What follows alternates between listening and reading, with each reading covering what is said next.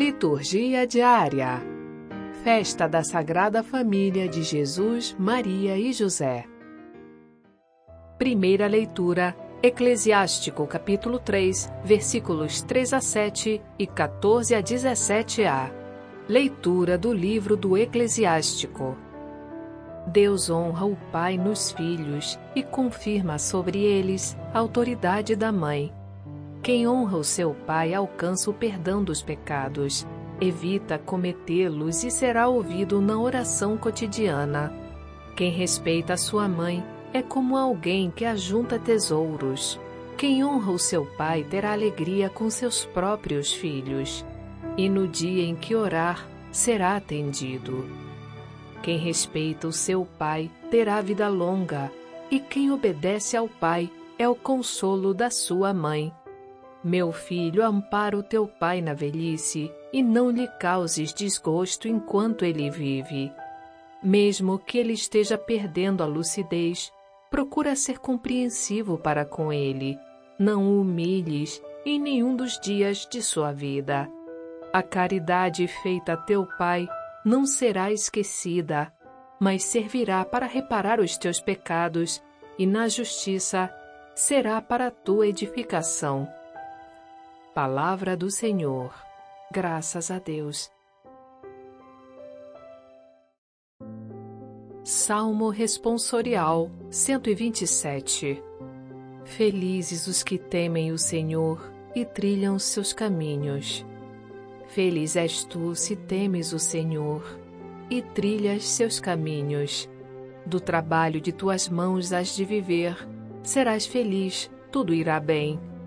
A tua esposa é uma videira bem fecunda no coração da tua casa. Os teus filhos são rebentos de oliveira ao redor de tua mesa. Será assim abençoado todo homem que teme o Senhor. O Senhor te abençoe de Sião cada dia de tua vida. Felizes os que temem o Senhor e trilham seus caminhos.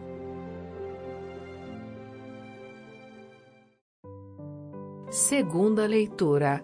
Colossenses capítulo 3, versículos 12 a 21. Leitura da carta de São Paulo aos Colossenses. Irmãos, vós sois amados por Deus, sois os seus santos eleitos. Por isso, revestivos de sincera misericórdia, bondade, humildade, mansidão e paciência suportando-vos uns aos outros e perdoando-vos mutuamente, se um tiver queixa contra o outro. Como o Senhor vos perdoou, assim perdoai vós também. Mas, sobretudo, amai-vos uns aos outros, pois o amor é o vínculo da perfeição. Que a paz de Cristo reine em vossos corações, a qual fostes chamados como membros de um só corpo. E sede agradecidos que a palavra de Cristo, com toda a sua riqueza, habite em vós. Ensinai e admoestai-vos uns aos outros, com toda a sabedoria. Do fundo dos vossos corações, cantai a Deus salmos, hinos e cânticos espirituais, em ação de graças. Tudo o que fizerdes em palavras ou obras, seja feito em nome do Senhor Jesus Cristo por meio dele, dai graças a Deus, o Pai. Esposas, sede solícitas para com vossos maridos, como convém no Senhor. Maridos, amai vossas esposas e não sejais grosseiros com elas. Filhos, obedecei em tudo aos vossos pais, pois isso é bom e correto no Senhor. Pais, não intimideis os vossos filhos, para que eles não desanimem. Palavra do Senhor. Graças a Deus.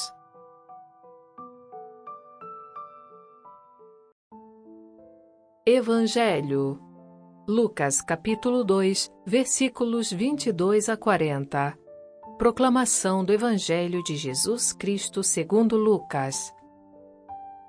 Quando se completaram os dias para a purificação da mãe e do filho, conforme a lei de Moisés, Maria e José levaram Jesus a Jerusalém, a fim de apresentá-lo ao Senhor. conforme está escrito na lei do Senhor. Todo primogênito do sexo masculino deve ser consagrado ao Senhor. Foram também oferecer o sacrifício, um par de rolas e dois pombinhos, como está ordenado na lei do Senhor. Em Jerusalém havia um homem chamado Simeão, o qual era justo e piedoso, e esperava a consolação do povo de Israel. O Espírito Santo estava com ele e lhe havia anunciado que não morreria antes de ver o Messias que vem do Senhor. Movido pelo Espírito, Simeão veio ao templo. Quando os pais trouxeram o menino Jesus para cumprir o que a lei ordenava, Simeão tomou o menino nos braços e bendisse a Deus.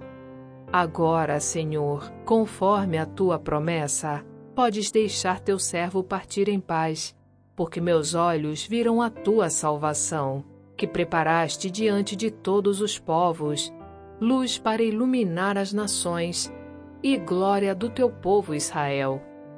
O pai e a mãe de Jesus estavam admirados com o que diziam a respeito dele.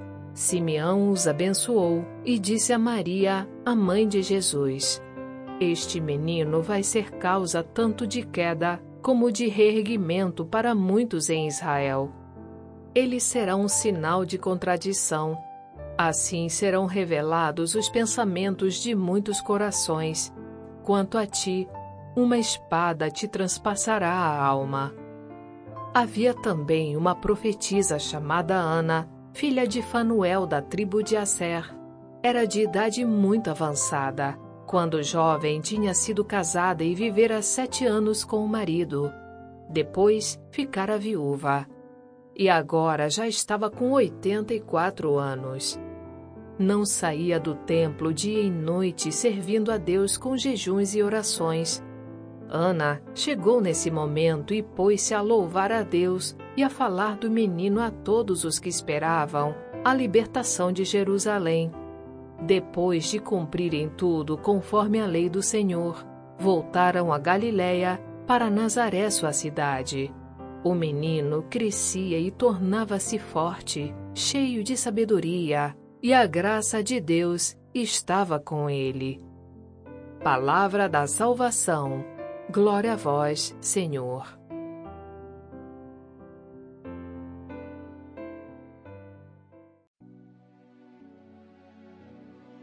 Obrigada por nos acompanhar neste ano e quero desejar a você e a sua família um feliz e abençoado ano novo. Até ano que vem. Um abraço.